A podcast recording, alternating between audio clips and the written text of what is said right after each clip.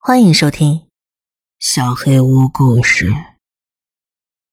百货公司的女厕，这是我之前在某栋百货大楼当保安时，从前辈那儿听来的故事。位于市区的 S 百货是栋细长型的建筑，每个保安分配到的巡逻线路都是既长又复杂的。初来乍到的我记不住路线也是很合理的，所以一开始是跟着前辈一起巡逻。顺便了解变电箱的位置、容易引发火灾的区域以及卷帘门的位置等等。等熟悉一切之后，就得一个人巡逻了。我们当时负责的是专卖女性服饰的楼层。那天，就在我们通过位于楼层中央安全梯旁的防火门时，前辈缓缓地抬起手，指了指上面：“这个报警器已经没用了。”嗯。是有故障的意思吗？我记下了。报警器有许多种类，这间百货大楼主要使用烟雾探测器和红外探测器两种。这个红外探测器设在天花板上，外形是白色的半球状，跟其他大楼里设置的都是一样的。那门口的报警器应该没坏吧？废话。安全梯旁通常都设有洗手间。因为此楼层只卖女性服饰，所以只设置了女厕。这里是藏匿的最佳地点，所以一定要进去巡查的。我们连同厕所工具间在内巡视了一圈之后就离开了。当时我并没有发现前辈的脸色其实很差。由于边巡逻还要一边跟我交接注意事项，所以花了很长时间。回到值班室已经过了半夜三点。其他人已经去了休息室，值班室只有我们两个人。前辈坐在椅子上，缓缓开口了：“你觉得刚才那个报警器为什么不用了？并不是有故障。他到底想说什么呀？唉，我不知道，为什么呀？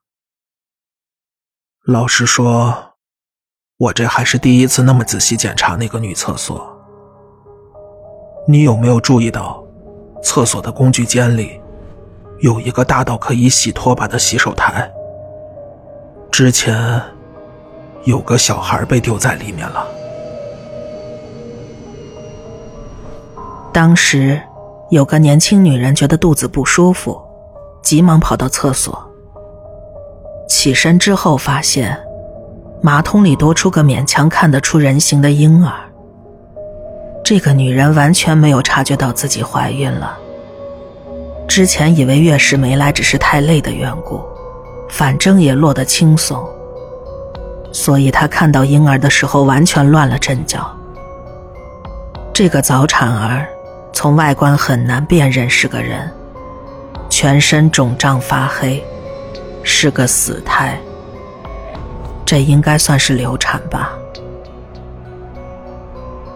女人本想把胎盘和婴儿一起冲掉，但是又希望有人看见的话，或许可以帮忙好好埋葬这个孩子。所以她把婴儿放到了工具间的洗手台上，逃走了。婴儿的尸体很快就被清洁工阿姨发现了。后来警察也来了，但毕竟是早产儿。完全没有办法得知父母的信息。做完简单的现场检验之后，本以为这个案子就被搁置了。然而事发当天晚上，一个年龄还称得上是孩子的年轻母亲向警察投案了。原来是他一直挂在心上，跑回现场查看，没想到事情会闹这么大。他不知所措，所以才决定自首。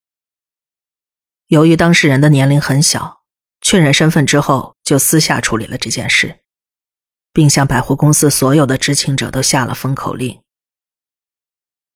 事发当晚值夜班的正好是这位前辈的朋友，所以他也多少了解了一些事件的内幕。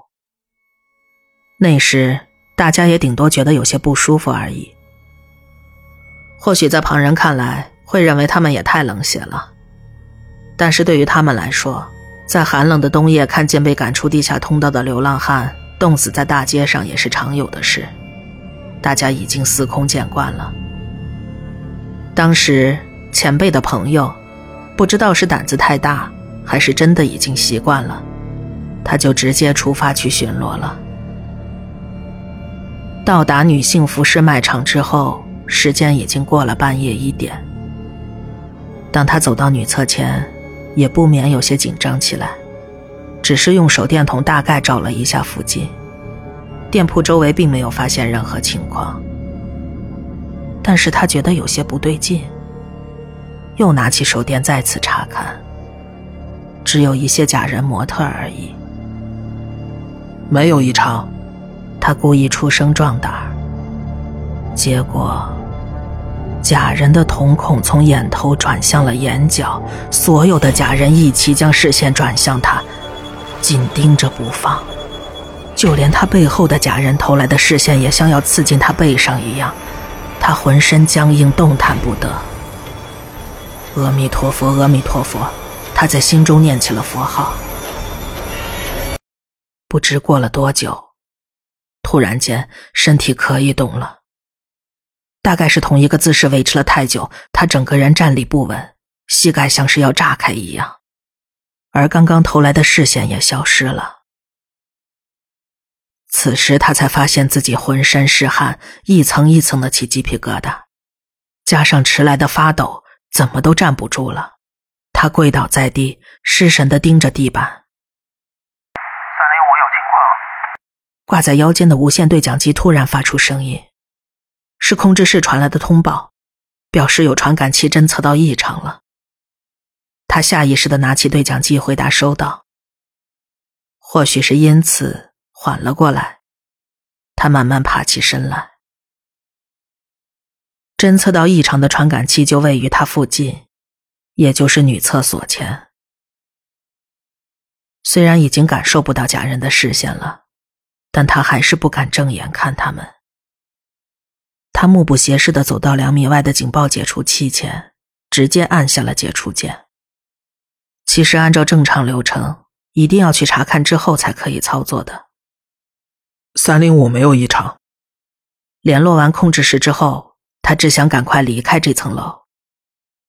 但是，一个画面一瞬间闯进了他的视线。放置在一旁的假人，咔啦啦的将头转向了女厕所的方向，视线却反方向移动，瞪着他看。三零五又有情况，腰间的对讲机传来怒吼，他却再一次失去了行动能力。因为警报迟迟没有解除，在控制室的前辈和其他人便来查看。他们到现场之后，只见那个人全身僵硬的站在原地。周围的环境很黑，但仍然能清楚的看到他身上的蓝色制服已经被汗水湿透了。前辈设置好报警器之后，就将朋友搀回了控制室。等他冷静下来之后，才讲述了事情的经过。通常假人模特的眼睛都是用画笔画上去的，但当时女性服饰卖场假人的眼球部分是使用的玻璃珠。因为租金一样，所以选择了看上去比较高级的眼球。当光线照射到这种玻璃珠做的瞳孔之后，看起来会很像是盯着人在看一样。前辈就这样安慰朋友，应该是他看错了。而那台报警器在设置完毕后十分钟内又会响起，所以被认定为故障。众人决定在换新机器之前，先暂时不使用。事情就在此暂告一段落。前辈的朋友休息了几天，等到心情平复之后，又回到那个楼层继续夜间巡逻。应该是因为不这么做的话，没办法放下心中的大石头吧。在他请假期间，其他人巡逻时并没有发现什么特别情况，除了虽然更换过许多台报警器。但是半夜仍然会不停的响起，始终搞不清楚原因，所以干脆决定废除不用了。